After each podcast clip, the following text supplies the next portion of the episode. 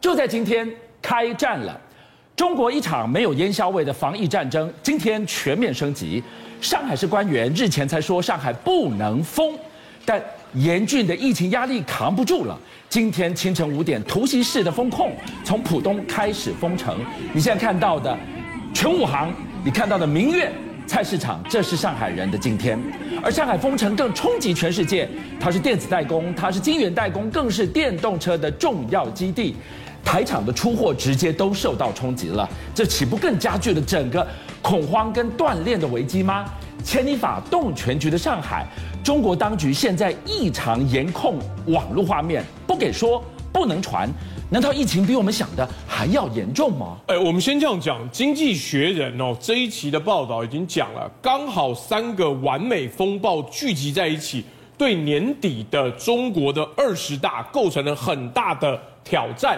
哪几件事情？疫情突然间爆发，经济因为整个起伏成长不如预期，是造成的成绩不好看。第三个，乌俄战争的影响，到底接下来怎么收尾？不知道。没想到讲着讲着，上海出大事。上海的状况之前吴凡还讲，他说不行，上海不能封城，因为我们不只是上海人的上海，我们是全世界人的上海。封城会导致金融市场萎缩，全世界塞港。没想到讲完，愚人节大封城就来了。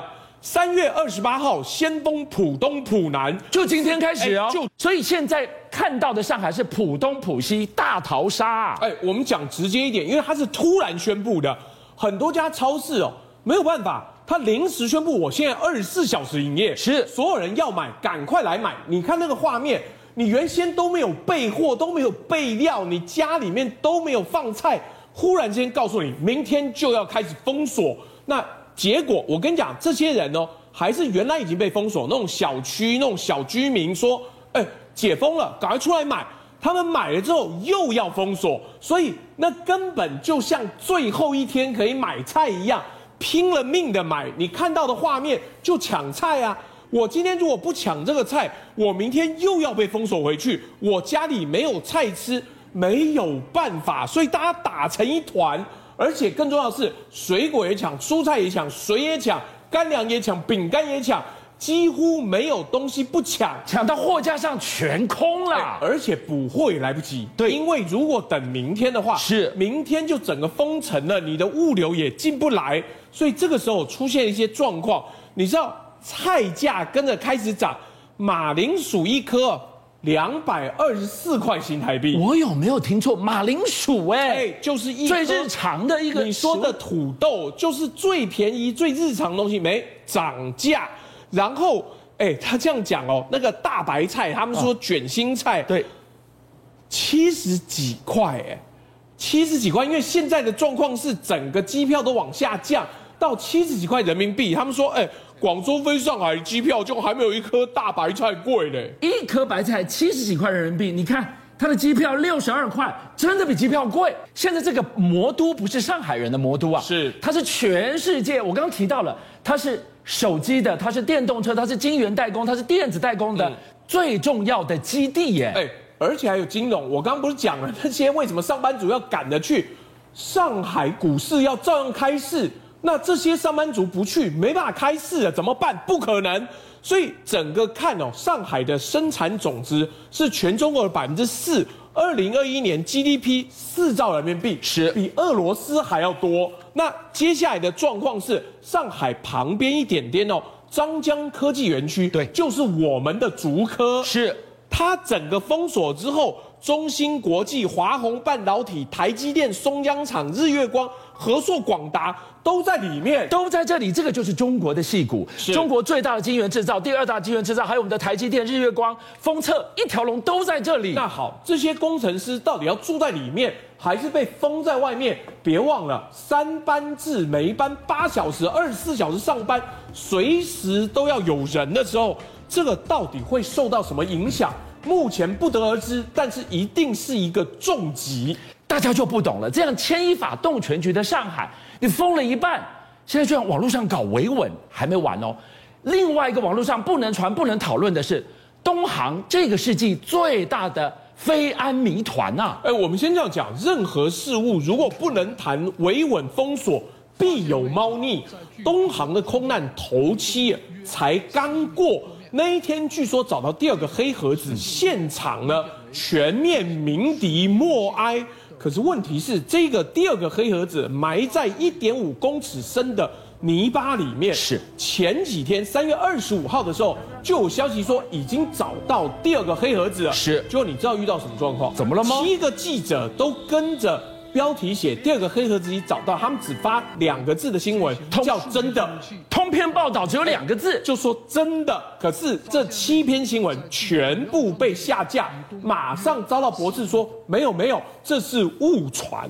所以这不就觉得怪吗？你什么时候看到了记者联名？而且只发了两个字，叫“真的”。这个“真的”之后秒下架，还要发了一个道歉声明，说对不起，我们的网络新闻发布控管有误。但问题是，这个“真的”的隔四十八小时不到就找到了，就找到了呀。哎，那你到底是为了配合头七，还是因为先找到有什么不利之处？你知道，大家想了又想，公布找到第二个黑盒子是一个好新闻，为什么不敢报？嗯，后面又带来了另外一个不寻常的状况。